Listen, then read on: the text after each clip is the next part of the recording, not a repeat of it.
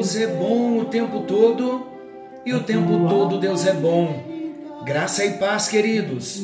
Estamos juntos em mais um encontro com Deus. Eu sou o pastor Paulo Rogério e estou imensamente agradecido ao nosso Deus pelo cuidado amoroso que o Senhor tem tido com cada um de nós. Por isso, temos proclamado não como um jargão, mas como uma bênção experienciada. Deus é bom o tempo todo e o tempo todo Deus é bom. Hoje mesmo eu experimentei da bondade do nosso Deus, da fidelidade do nosso Deus. Todos podemos experimentar. Venha o teu reino. Esse é o decreto que Deus tem nos dado, uma palavra de Deus para nós, uma palavra viva, poderosa, uma palavra de despertamento, um clamor, uma súplica. Venha o teu reino. Quando o reino chega, a presença chega. Quando o reino chega, o céu chega. Quando o reino chega, os valores do reino chegam e são manifestos. Amém, meus amados? Vamos estudar um pouquinho a palavra. Nós estamos conhecendo Jesus no Evangelho de Marcos, estamos no capítulo 14 do Evangelho de Marcos, Marcos 14, versículos 27 ao 31 e o nosso tema é o que Jesus faz por mim. Jesus então orientou aos discípulos que muitos fugiriam e eles, eles discípulos, abandonariam ao Senhor Jesus, porque Jesus disse assim: O pastor será ferido e as ovelhas serão espalhadas, serão dispersadas. E então Pedro disse: eu nunca te abandonarei, Senhor. Eu nunca te deixarei. E Jesus disse: Nesta mesma noite, antes que o galo cante duas vezes, você me negará três vezes. O que Jesus faz por mim? É uma reflexão o nosso tema. E o nosso primeiro destaque foi o que a palavra de Deus fala sobre nós. Falamos no encontro anterior que Deus, que Jesus, conhece a fragilidade humana. Ele sabe da nossa estrutura. E diante dele não existe máscaras, não existe pinturas. As nossas fraquezas são expostas à luz do dia. Para quê? Para que tenhamos uma visão clara das nossas limitações. Então é isso que a palavra de Deus fala sobre nós. Somos limitados e dependemos do Senhor. Vamos para o segundo destaque: o que pensamos de nós mesmos. Então é importante entendermos o que a palavra de Deus fala sobre nós. Somos homens, somos limitados, temos uma estrutura humana frágil. Isso é o que a palavra fala sobre nós. Agora, é importante também nós sabermos o que pensamos de nós mesmos. Vamos entender aqui, à luz da palavra, a despeito do que a Bíblia já falava sobre a condição de pecado do homem, a condição pecaminosa do ser humano, os discípulos ainda mantinham alguma ilusão sobre eles mesmos. E foi com sinceridade, queridos, que eles fizeram votos de fidelidade ao Senhor Jesus eles prometeram seguir a Jesus em todo o tempo, mesmo diante do perigo.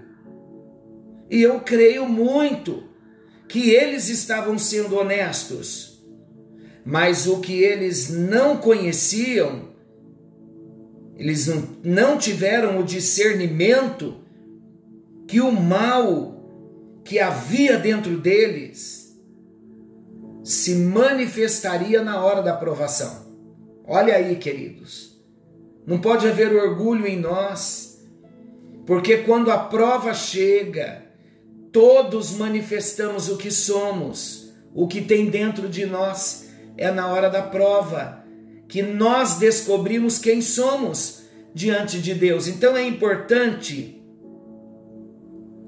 nós pensarmos sobre nós mesmos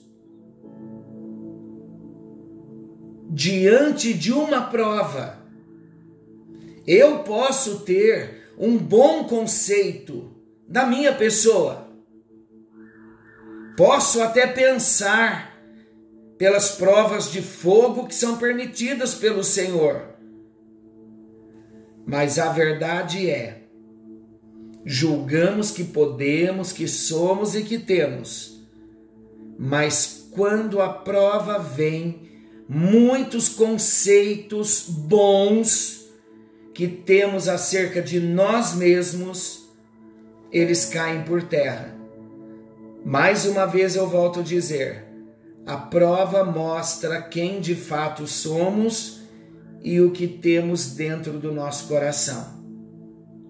1 de Pedro 4,12 diz assim: Meus queridos amigos, não fiquem admirados com a dura prova de aflição pela qual vocês estão passando, como se alguma coisa fora do comum estivesse acontecendo a vocês. Olha o que a palavra está dizendo: que nós não devemos ficar admirados com a dura provação, com a aflição que vem sobre as nossas vidas, como se a provação fosse alguma coisa fora do comum, como se Deus estivesse perdendo o controle, como se nós não tivéssemos o conhecimento de que a palavra já diz que provas virão sobre as nossas vidas. Então vamos lembrar, não podemos esquecer desse segundo destaque. A prova, a provação, ela tem por objetivo revelar o que há de errado no nosso coração, no nosso interior, para que nós não nos enganemos, para que não fiquemos no engano. Quer um exemplo? Na hora do desemprego, nós vamos descobrir se realmente confiamos no Senhor da provisão. Quando enfrentamos situações de tensão no trânsito, na família ou no trabalho, aí nós verificamos que tipo de estrutura nós temos. Se somos pessoas calmas, equilibradas ou não. Não é assim? o que pensamos de nós mesmos, o que a palavra de Deus fala sobre nós. Esses são os dois destaques. Terceiro destaque. É muito importante esse destaque. O que Jesus faz a nosso respeito. Ele faz porque ele sabe a verdade a nosso respeito. Ele sabe porque a palavra já aponta o que somos e o que temos. Então vamos ver o que Jesus faz a nosso respeito? Juntos, o fato de ter conhecimento da minha fragilidade, isso não deve me desanimar. Vamos lembrar sempre do que Jesus disse aos seus discípulos logo após Jesus ter anunciado sobre a sua morte e a dispersão de todos. Lembrando o texto, mas depois que eu for ressuscitado, irei adiante de vocês para a Galiléia. Então Jesus disse: o pastor será ferido, as ovelhas se dispersarão, mas depois que eu for ressuscitado, eu irei adiante de vocês para a Galiléia. Olha a base da vitória para os discípulos e olha a base, a plataforma para a nossa vitória. Sabe qual é? A base da vitória dos discípulos e para nós também, a nossa plataforma, não repousa em qualquer virtude que os discípulos pudessem manifestar. Mas sabe qual é a base da vitória? Foi para eles e é para nós? A base da nossa vitória, queridos, a plataforma para a nossa vitória repousa na ressurreição do nosso Senhor Jesus Cristo dentre os mortos. Em outras palavras, a plataforma da vitória para os discípulos e para nós não dependiam deles e não depende de nós, mas depende total e exclusivamente do Senhor Jesus Cristo ressuscitado. Por isso Jesus, ele sabia que ele seria negado, ele sabia que ele seria traído, abandonado, mas uma vez que Jesus também tinha o conhecimento que ele seria ressuscitado e iria adiante deles para a Galiléia, aí é a plataforma da vitória. Jesus iria vitorioso para a Galiléia. Queridos, vamos lembrar que a graça do Senhor, a misericórdia do Senhor, o perdão do Senhor, o encorajamento que vem da parte de Deus, a restauração que vem do Senhor, irão adiante de todas as nossas mazelas, diante das nossas vergonhas, diante dos nossos fracassos. Jesus estava dizendo: Pedro, você está prometendo fidelidade e lealdade a mim, mas antes que o galo cante duas vezes, três vezes você vai me negar, mas eu vou ressuscitar, Pedro, e eu vou adiante de vocês para a Galiléia. Vocês vão conhecer a minha graça, vocês vão conhecer a minha misericórdia, vocês vão desfrutar do meu perdão, vocês vão ver o que é encorajamento, o que é o poder da restauração. Eu estarei adiante, aniquilarei as vossas mazelas, as vossas vergonhas, os vossos fracassos.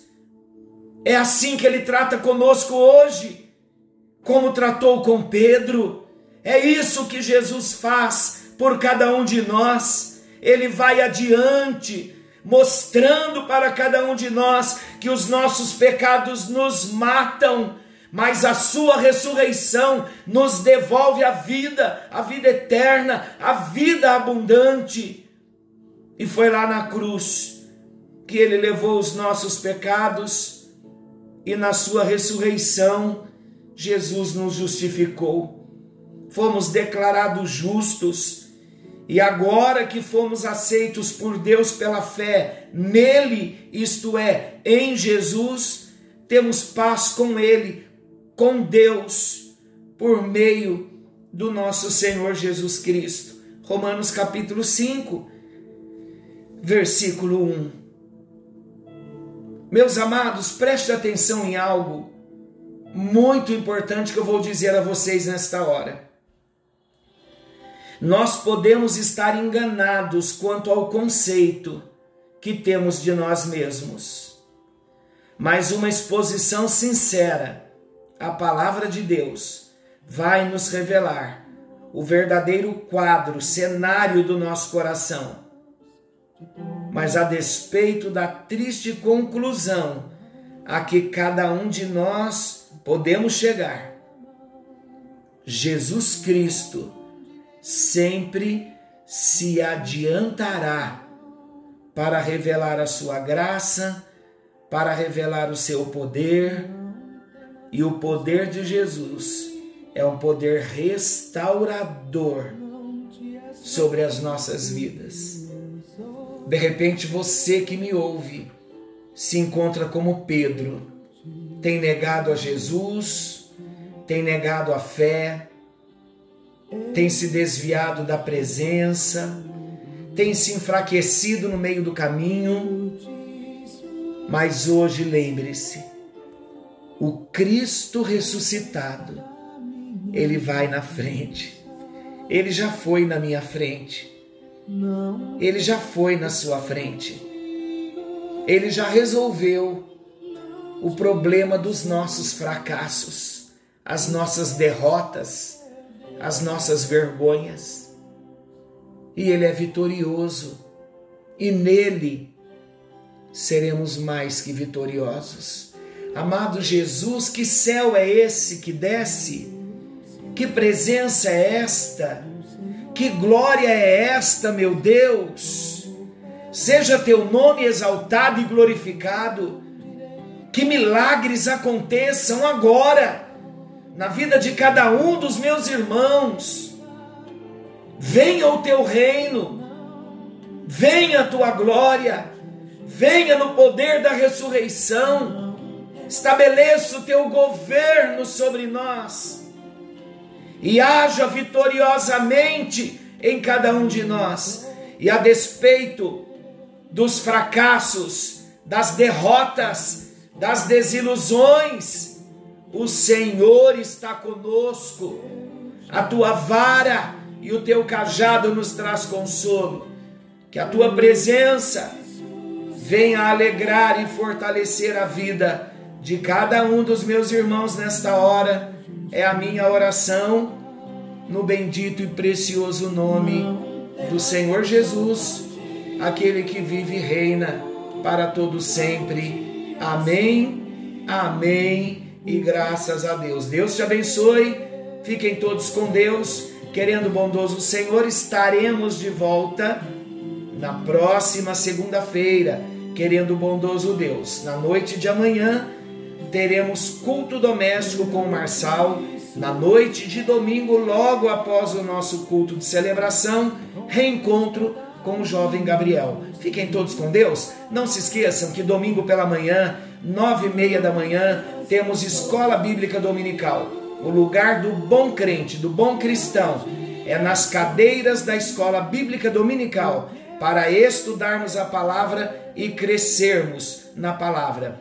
Mude a sua agenda, se organize para entregar o seu domingo para o Senhor, tanto pela manhã quanto pela noite. Forte abraço, fiquem com Deus, não se esqueçam, Jesus está voltando. Precisamos estar prontos. Algo novo está vindo à luz. Venha o teu reino. Fiquem com Deus.